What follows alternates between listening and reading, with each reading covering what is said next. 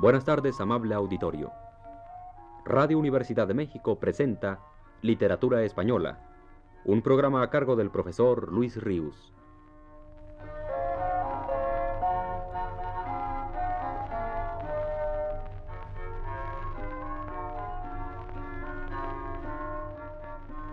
Con ustedes el profesor Luis Ríos. No ha sido por un mero capricho, ni por simples razones de gusto personal, aunque no niego que las hay, el que venga dedicando tantos programas de esta serie a los romances viejos españoles. Ocurre que el romancero es de suyo un mundo poético vastísimo, cuyo período de gestación abarca varios siglos, y cuya influencia sobre otros aspectos de la literatura y aun de la vida española, y más en general hispánica, se prolonga hasta nuestros días inclusive.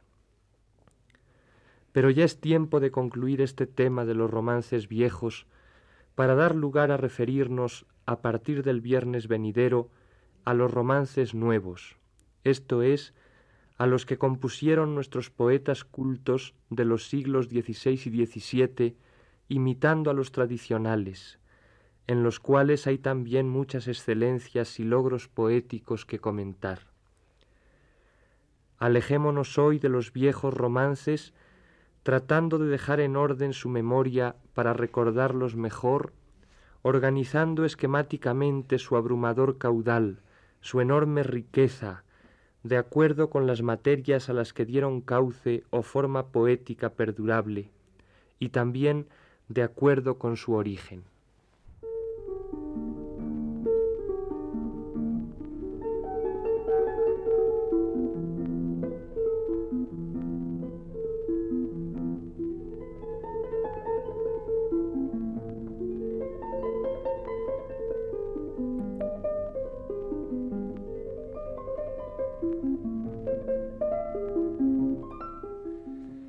Desde este último punto de vista, el de su origen, los romances viejos han podido clasificarse en dos grandes grupos que son los romances juglarescos y los romances tradicionales. Margit Frenka La Torre, profunda conocedora de nuestro romancero, define los romances juglarescos con las siguientes palabras. Se llama así, nos dice, a los romances extensos, y a los fragmentos de ellos, escritos y recitados por juglares posiblemente desde los siglos XIII y XIV hasta el XVI. Son en cierto sentido como breves cantares de gesta. Su estilo es lento y circunstanciado, abunda en narraciones, en descripciones pormenorizadas y en frases hechas. Sus temas proceden sobre todo de Francia, principalmente de las gestas sobre Carlo Magno y los doce pares, y en menor escala de la historia de España, el Cid, Pedro el Cruel, etc., de sucesos de actualidad, escaramuzas entre moros y cristianos, de la antigüedad clásica, del acervo folclórico universal, etc. La mayoría tiene rima asonante en A acentuada. Oigamos un romance de tipo juglaresco, el de don Tristán de Leonís y de la reina Iseo, que tanto amor se guardaron. La novela de Tristán, escribe Menéndez Pidal, famosísima en toda la Europa medieval, dejó en España como eco este romance. Figuraba ya en el repertorio de las canciones de moda entre las damas de la reina católica, según vemos en un juego trovado que se celebró en 1495 entre las infantas y las damas de la corte. Han llegado hasta nosotros cuatro versiones del romance, unas de fines del siglo XV y otras de comienzos del siglo XVI. En la tradición moderna está completamente olvidado. Una de las versiones señaladas dice de esta manera.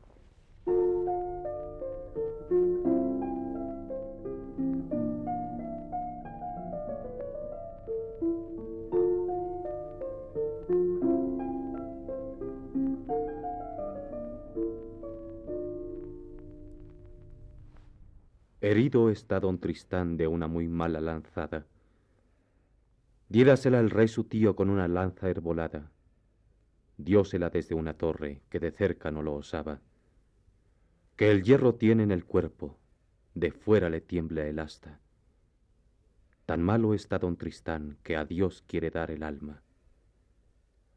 Valo a ver la reina Iseo, la su linda enamorada, cubierta de un paño negro que de luto se llamaba. Viéndole tan mal parado, dice así la triste dama. ¿Quién vos hirió, don Tristán? Heridas tenga de rabia, que no hallase maestro que sopiese de sanallas. Tanto están boca con boca como una misa rezada. Llora el uno, llora el otro, toda la cama se baña. El agua que de ellos sale una azucena regaba. Toda mujer que la bebe luego se siente preñada. Así hice yo, mezquina, por la mi ventura mala.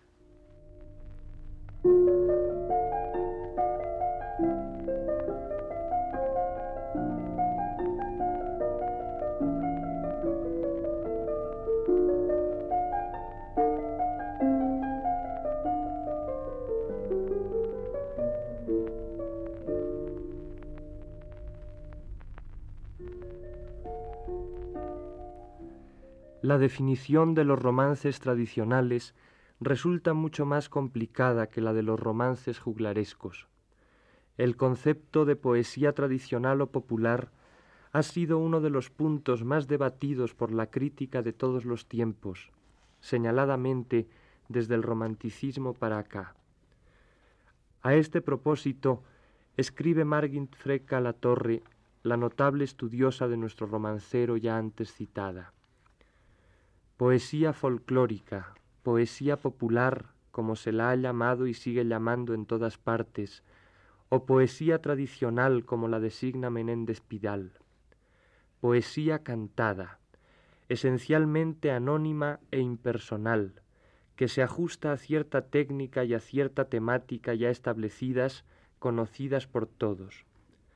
Poesía, por tanto, colectiva no porque sea obra de la colectividad como pensaban ciertos teorizadores románticos, sino porque el autor primero de un cantar, poeta indocto o letrado, poco importa, adopta de manera deliberada o inconsciente un molde métrico y estilístico y un caudal de motivos previamente aceptados por la comunidad. Esta siente por ello que el cantar le pertenece, y como suyo lo repite y modifica sin cesar. Cada cantor lo altera por capricho o por deficiencias de la memoria, y aunque una tendencia profundamente conservadora hace que se vuelva una y otra vez al texto original, a lo largo de los años los cantares van sufriendo cambios de mayor o menor importancia, omisión y adición de versos, sustitución de unas palabras por otras, cuando no franco olvido y corrupción.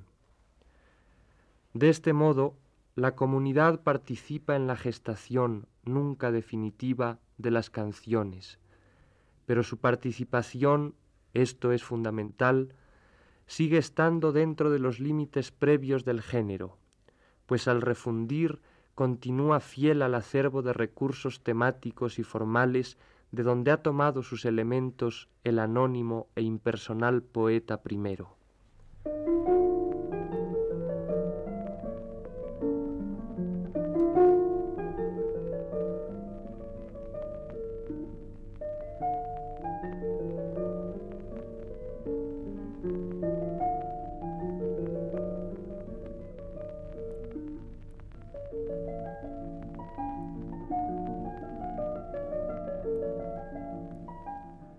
Observando ahora los romances viejos, no por cuanto a su origen, sino por la materia a la que informan poéticamente, estos pueden dividirse de la manera siguiente.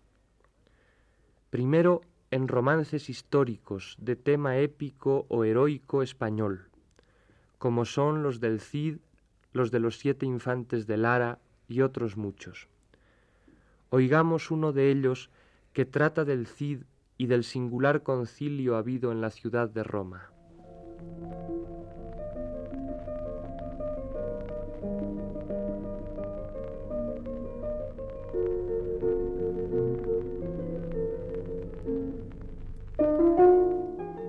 A concilio dentro en Roma, el Padre Santo ha llamado. Por obedecer al Papa allá fue el rey don Fernando. Con él iba el Cid Ruiz Díaz, muchos señores de Estado. Por sus jornadas contadas en Roma se ha apeado. El rey con gran cortesía al Papa besó la mano. No lo quiso hacer el Cid, que no lo había acostumbrado. En la iglesia de San Pedro don Rodrigo había entrado. Viera estar las siete sillas de siete reyes cristianos. Viera la del rey de Francia junto a la del Padre Santo y la del rey su señor un estado más abajo. Vase a la del rey de Francia. Con el pie la ha derribado. La silla de oro y marfil hecho la a cuatro pedazos. Tomara la de su rey y subióla en lo más alto. Habló allí un honrado duque que dicen el saboyano. Maldito seas, Rodrigo, del Papa descomulgado, porque deshonraste un rey el mejor y más preciado. Dejemos los reyes, duque. Ellos son buenos y honrados. Hallámoslo los dos solos, como muy buenos vasallos. Y allegóse cabe el duque, un gran bofetón le ha dado. El papa cuando lo supo, al Cid ha descomulgado. Oyéndolo don Rodrigo, ante el papa se ha postrado. Si no me absolvéis el Papa, seríaos mal contado, que de vuestras ricas ropas cubriré yo mi caballo. El Papa, Padre piadoso, tal respuesta le hubo dado. Yo te absuelvo, don Rodrigo, absuélvote de buen grado, con que seas en mi corte más cortés y mesurado.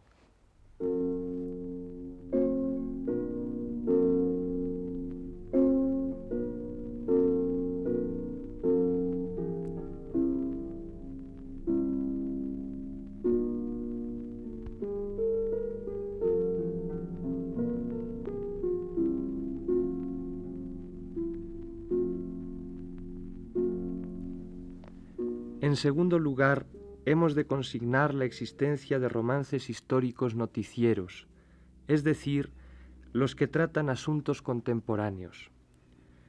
Entre ellos destacan los llamados fronterizos, que concretamente se refieren a las batallas entre moros y cristianos en las fronteras, y también los romances moriscos más viejos, que tratando el mismo asunto que los fronterizos, ofrecen la particularidad de presentarlo no desde el punto de vista de los cristianos, sino de los moros.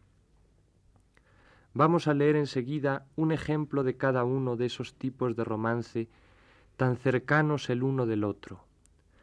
El primero es el romance antiguo y verdadero de Álora la bien cercada, que se refiere a un hecho histórico que Menéndez Pidal nos cuenta así. Yendo en mayo de 1434 el rey don Juan de Aguilafuente a Castilnovo, le llegaron dos mensajes sucesivos anunciándole la alevosa herida en el rostro recibida por el adelantado Diego de Rivera al combatir el castillo de Álora, y noticiándole después la muerte consiguiente. Estas nuevas de la frontera circulaban por todo el país en forma de romances como el presente, el cual, gracias a una alusión de Juan de Mena, sabemos fue escrito a raíz del suceso que relata.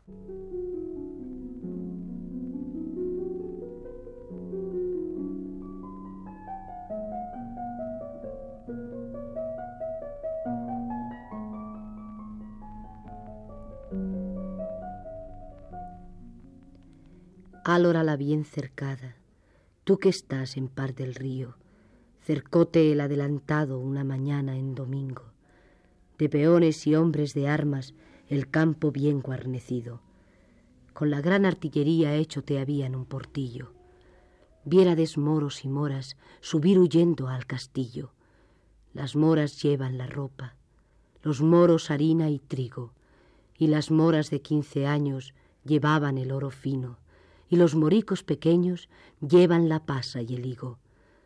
Por encima del adarve su pendón llevan tendido.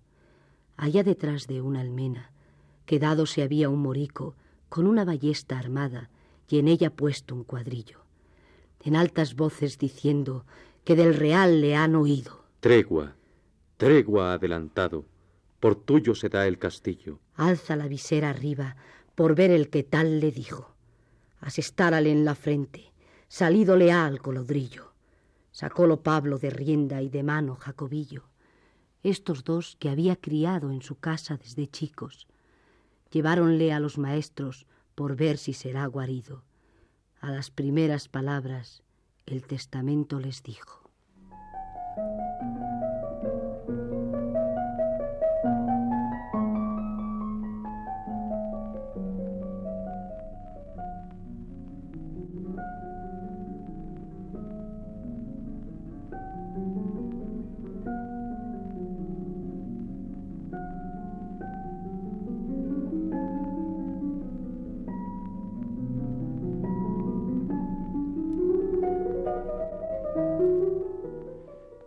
Romance morisco que vamos a leer trata de la conquista de Alama, con la cual se comenzó la última guerra de Granada. Se basa en el suceso histórico que el sabio medievalista ya varias veces citado resume así.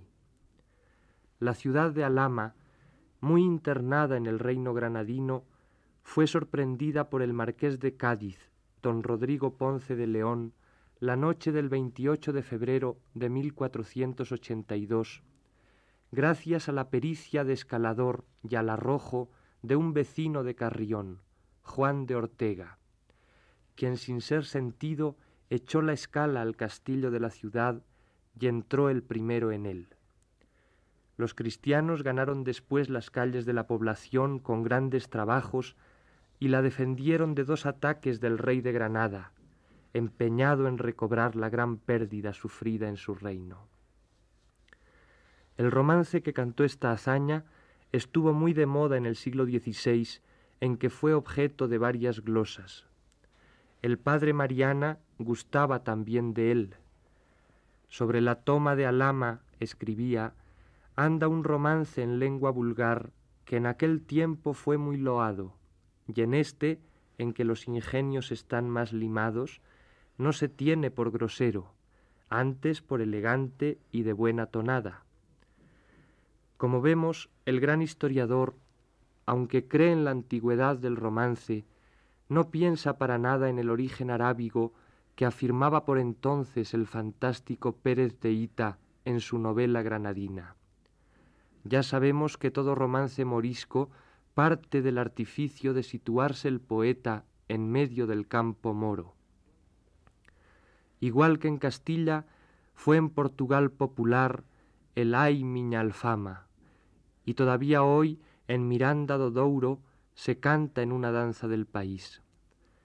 Literariamente este romance es también famoso en el extranjero. Fue de los más traducidos. Al inglés por Rod, Southey, Lord Byron, Gibson y otros. Al alemán por Geibel. Al francés por Damas Sinard, Mérimée, etc. Y corre de esta manera.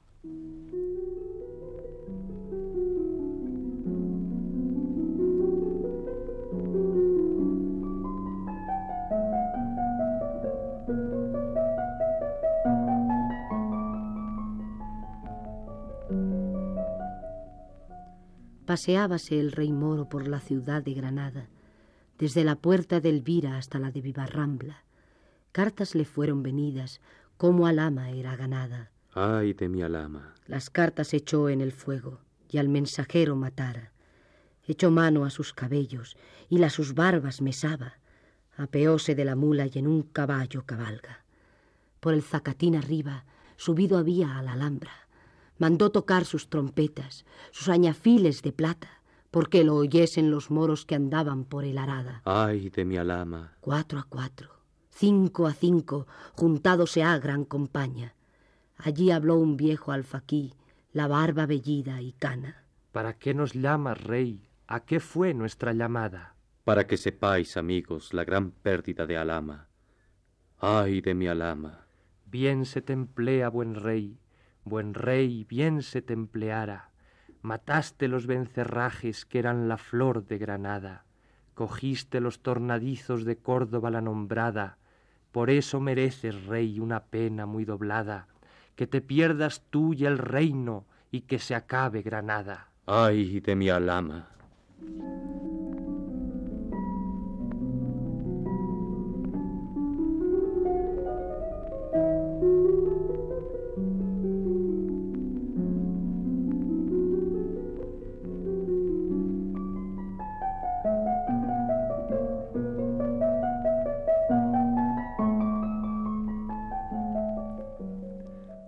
Tercera clase de romances son los caballerescos, que provienen, como la mayor parte de los romances juglarescos, de las versiones españolas de cantares épicos y novelas en prosa franceses. Los hay del ciclo bretón, referentes a las leyendas sobre el rey Artús y los caballeros de la mesa redonda, los hay del ciclo carolingio y también pseudo-carolingios. Estos últimos son aquellos que sitúan en un ambiente carolingio ciertos sucesos que no tienen que ver con las leyendas en torno a Carlomagno, sino que proceden del folclore. Una cuarta clase la constituyen los romances novelescos, a los que particularmente me referí el viernes pasado. De estos, algunos narran una historia bastante compleja, en tanto que otros fueron desnudándose de ella hasta quedar casi limitados a la expresión de un determinado sentimiento acendradamente lírico. Ejemplo del primer caso puede muy bien serlo el romance intitulado Amor más poderoso que la muerte, y ejemplo magnífico del segundo, el romance del prisionero. El primero dice así.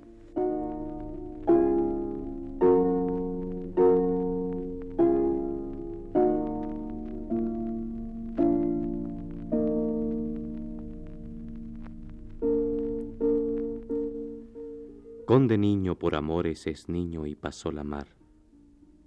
Va a dar agua a su caballo la mañana de San Juan. Mientras el caballo bebe, él canta dulce cantar. Todas las aves del cielo se paraban a escuchar. Caminante que camina olvida su caminar. Navegante que navega la nave vuelve hacia allá. La reina estaba labrando, la hija durmiendo está.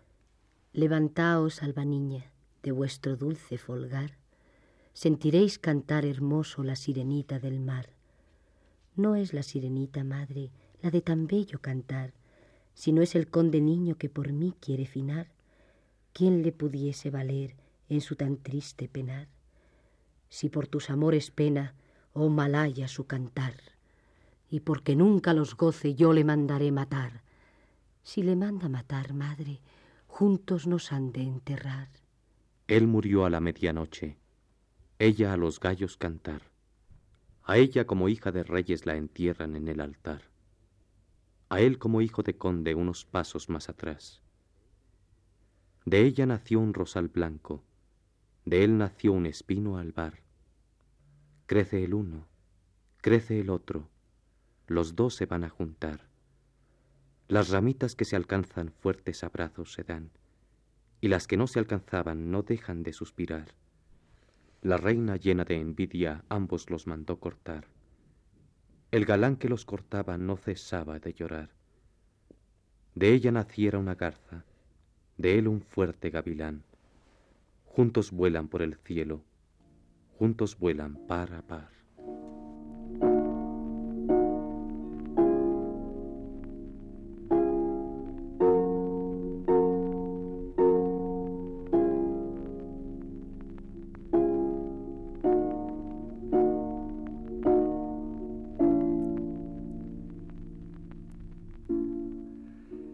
Romance del prisionero es, con razón, uno de los más conocidos en el mundo hispánico y fuera de él de nuestro romancero.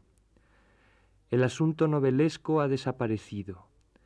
No sabemos qué culpas cometió ese hombre para ser encarcelado o qué injusticia lo llevó a su prisión. No hay versos narrativos de ninguna especie. Todos están puestos en boca de ese misterioso personaje. El motivo del romance es un lamento nada más. Y ni siquiera un lamento que nos remita a la historia de ese hombre, que nos proporcione algún indicio a través del cual imaginarla nosotros.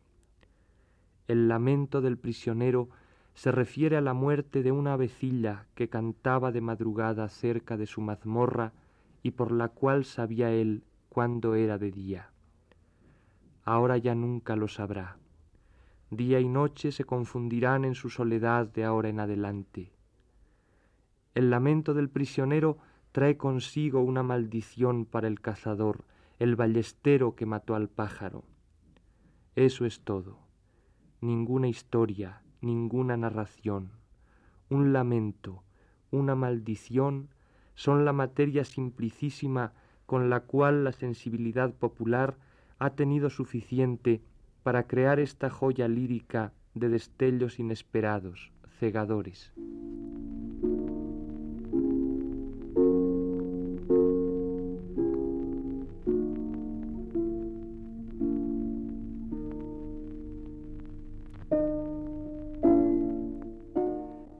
que por mayo era, por mayo, cuando hace la calor, cuando los trigos encañan y están los campos en flor, cuando canta la calandria y responde el ruiseñor, cuando los enamorados van a servir al amor. Sino yo, triste, cuitado, que vivo en esta prisión, que ni sé cuándo es de día ni cuándo las noches son, sino por una avecilla que me cantaba al albor. Matómela un ballestero, dele Dios mal galardón.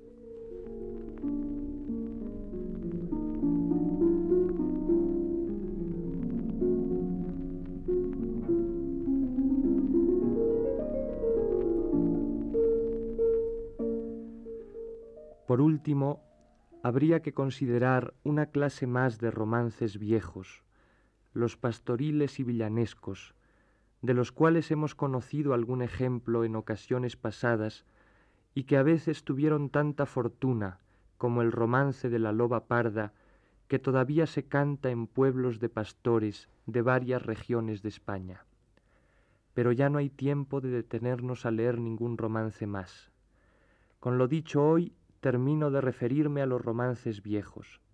El próximo viernes trataremos de los llamados romances nuevos.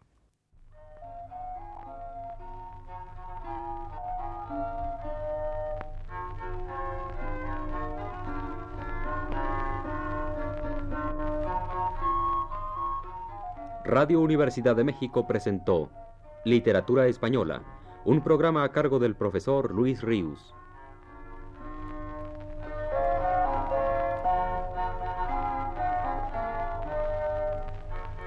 En una intervención especial escucharon ustedes las voces de Aurora Molina y Claudio Obregón. Agradecemos su atención y les invitamos a escuchar el siguiente programa de la serie el próximo viernes a las 18 horas. Muy buenas tardes.